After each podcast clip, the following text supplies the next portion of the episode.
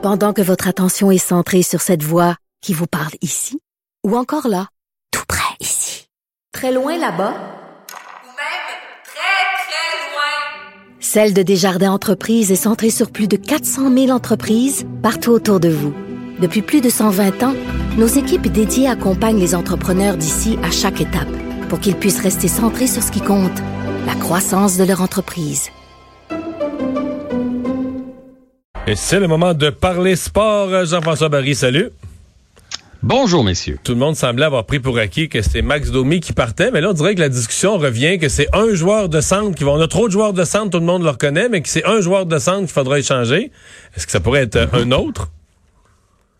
Mais là, il y a une rumeur qui a été lancée par Elliot Freeman. En fait, c'est pas une rumeur. C'est qu'il a confirmé que le Canadien avait, oui, mis peut-être sur le marché euh, Max Domi, mais qui aurait aussi tenté le terrain pour savoir si Philippe Dano serait pas une meilleure valeur marchande. Puis on sait Philippe Dano va renégocier l'année prochaine. C'est sa dernière année de contrat.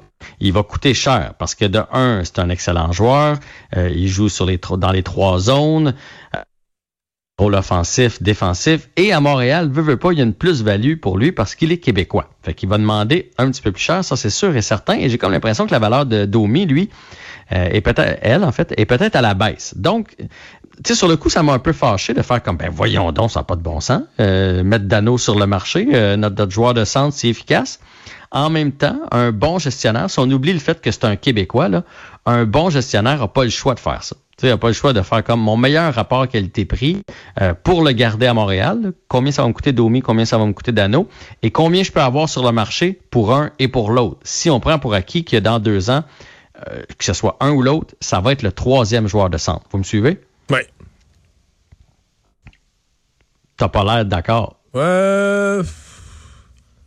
On aime bien Dano quand même, mais non, non, je suis pas. Je, c'est plus que je réfléchis que je suis pas d'accord. C'est regardez point de vue business là, ça, il y, a, y a un enjeu. Je reconnais qu'il y a un enjeu. Puis il y a pas de doute que la valeur de Max Domi présentement est loin d'être à son plus haut là. Parce que tu sais, mettons que Dano euh, l'année prochaine là, demande un contrat de 6, de 7 millions là pour 6 ou 7 ans. Ben c'est cher payé pour un, un troisième centre. Si on pense que c'est le troisième centre là. Euh, fait que, fait que honnêtement, sur le coup, j'étais fâché. Ça fait une heure que je décante ça. J'ai fait, ouais, dans le fond, Margevin, il faut qu'il prenne des décisions. faut pas qu'il aille avec ses sentiments nécessairement. faut qu'il prenne des décisions business. Puis, on, à un moment donné, on va manquer de sous. Il y a Gallagher aussi qui va, qui va signer. Puis, il y en a d'autres. L'année prochaine, c'est une grosse année de, de signature. Fait que, de l'avoir testé, en tout cas, ça veut pas dire qu'il va partir. Mais si on peut avoir un bon gros ailier pour, euh, pour Dano versus, je sais pas, moi, un choix au repêchage pour Domi, ben, on est peut-être mieux, effectivement, de laisser aller Dano. Fait que ça va être intéressant de suivre ça. En même temps, généralement, quand il y a des rumeurs, c'est pas ça qui arrive. c'est bien rare que les rumeurs finissent par se confirmer. Des fois, il se passe rien, là. Euh, oui, généralement, il se passe rien. Tu sais qu'on avait quasiment euh, prédit le scénario d'hier soir dans la Ligue nationale de hockey. Ben, ben, en fait, on l'a pas mal euh, prédit. On avait dit que les Islanders allaient se, euh, se ressaisir, resserrer le jeu. C'est ce qu'on a essayé de faire. Écoute, en troisième période, euh, j'ai regardé les lancers. Je pense qu'il y avait 30 lancés au total. Moi, j'avais même dit, j'avais même osé dire, ils vont pouvoir amener ça un à un en troisième. Ce qui était le cas. C'était mouillé beaucoup. Vous m'étiez mouillé et beaucoup. t'as eu raison. T'as peut-être un petit peu de la chance aussi. Ouais. Ceci dit, là, tu, quand il restait quelques secondes à jouer ou une minute au match, tu te demandes qu'est-ce qui se passe parce que tu as du côté de Tampa Bay les meilleurs talents sur la glace, puis tu as du côté des Islanders, euh, disons des joueurs euh, plus ordinaires, dont un qui jouait pas dans la ligue jusqu'à jusqu'à hier. Tu te dis ouais, tu sais, c'est-tu le bon choix là? Ben, c'est-tu le bon choix? Puis c'est là que tu vois, puis c'est drôle, hier, je me suis promené entre le match de l'Impact, le match des Raptors et le match euh, entre euh, Tampa Bay et les Islanders. Et un constat que j'ai fait, puis tu sais, c'est Kucherov encore qui a fait de la magie hier. Puis un soir, c'est Edmund, puis un soir, c'est Pointe. C'est pas mal ces trois gars-là avec Vasilevski aussi dans le filet. C'est eux autres l'histoire des séries cette année pour Tampa Bay. Puis c'est là que je me suis dit, t'as besoin du gros joueur. Tu sais, en fin de match, c'est eux autres qui vont faire la différence. On l'a vu tellement souvent avec Crosby. Puis c'est drôle parce que de l'autre côté, il y avait les Raptors qui se démenaient. Puis à chaque fin, la fin du, match régulier, la fin de la première période de prolongation, ils ont eu la chance de gagner la partie. Et c'est là où Kawhi Leonard leur manquait. Tu sais, l'année passée, ça aurait pas été compliqué. Là. Il aurait donné le ballon à Leonard, puis probablement qu'il aurait gagné le match là. Puis là, il l'avait pas, ce, ce gars-là. Puis là, je me suis mis à penser, tu sais, Tom Brady au football, Pat Mahomes l'année passée. Quand, dans les grands moments, tu as besoin du joueur qui va faire la différence. C'est ça qui va faire en sorte que les grandes, que les bonnes équipes vont passer versus les équipes qui travaillent fort comme, comme les Islanders. Puis je me suis même demandé, tu sais, des fois, là, quand on se met à rêver qu'on on commence à avoir une bonne équipe à Montréal, est-ce qu'on l'a, ce gars-là? Puis je pense pas qu'on l'a encore, le gars qui va faire la différence. Le gars, tu sais, l'impact, c'est un bel exemple aussi hier, là. Quand Toronto a fait 2-1, il restait 6 minutes à jouer, là.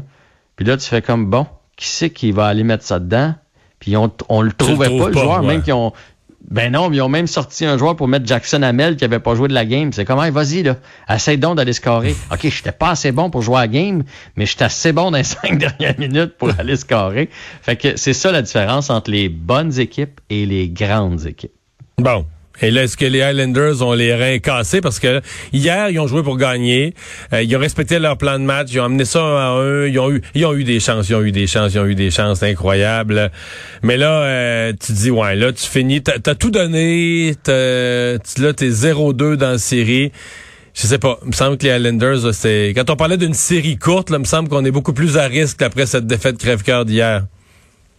Ah, elle a fait mal. Je sais pas si tu as vu la célébration. Il y avait différents angles de caméra qui sont sortis aujourd'hui. La célébration de Kucherov, après avoir marqué avec euh, quelques secondes à jouer. Là, euh, puis c'était pas pour aller narguer l'adversaire. Il s'est avancé vers son banc. Puis tu sais, bon, il était content. Sauf que il y, a, une des angles, un des angles où on voit le banc des Islanders derrière ah et tu vois leur visage. tu vois comme nous autres, on a tout fait. Là. On s'est vidé comme on pouvait.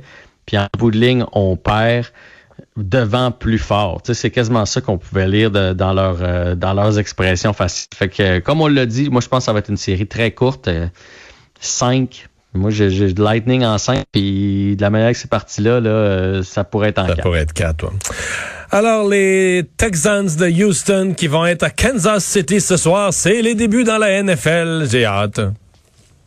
Oui, puis là, honnêtement, moi, je, à NFL, là, je suis pas ça autant que toi. Puis là, j'ai fait, mais ben, c'est les matchs hors concours qui débutent. Puis là, je suis allé lire. Il n'y en a pas eu. Puis à cause de la pandémie, il n'y en a pas eu. Donc, ça va quand même donner un drôle de début de saison parce que on sait à quel point, dans le football, là, je veux dire, tout est une question de coordination, de tracé, etc. Puis là, ils n'ont pas eu les, quatre matchs pré-saison qui ont droit euh, d'habitude. Donc, c'est vraiment ce soir qu'on brise la glace. On commence avec les Chiefs de Pat Mahomes, les champions en titre. Et euh, je disais que les, deux équipes préparent un geste de solidarité contre les euh, injustices.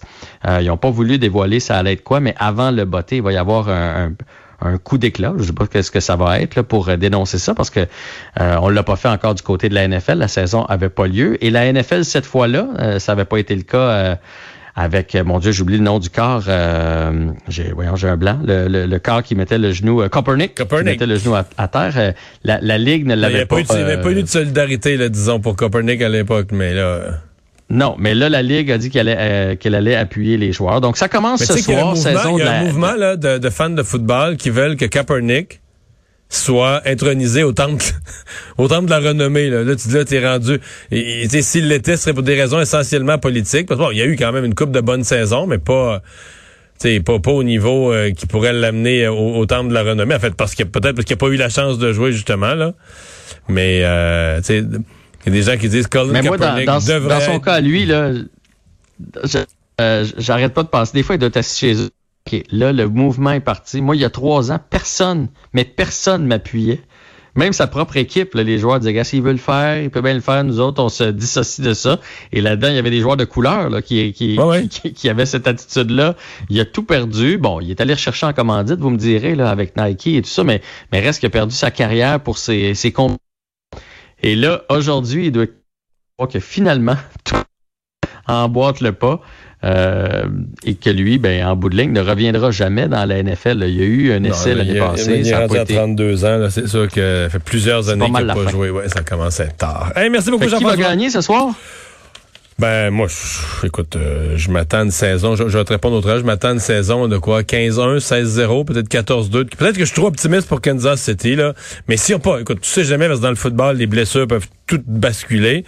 Mais moi, je pense que Kansas City sont vraiment, vraiment, vraiment forts. que je pense pas qu'ils vont perdre ce soir à domicile à Arrowhead. Je pense pas non plus. On va s'en reparler demain. Salut. On s'arrête pour la pause.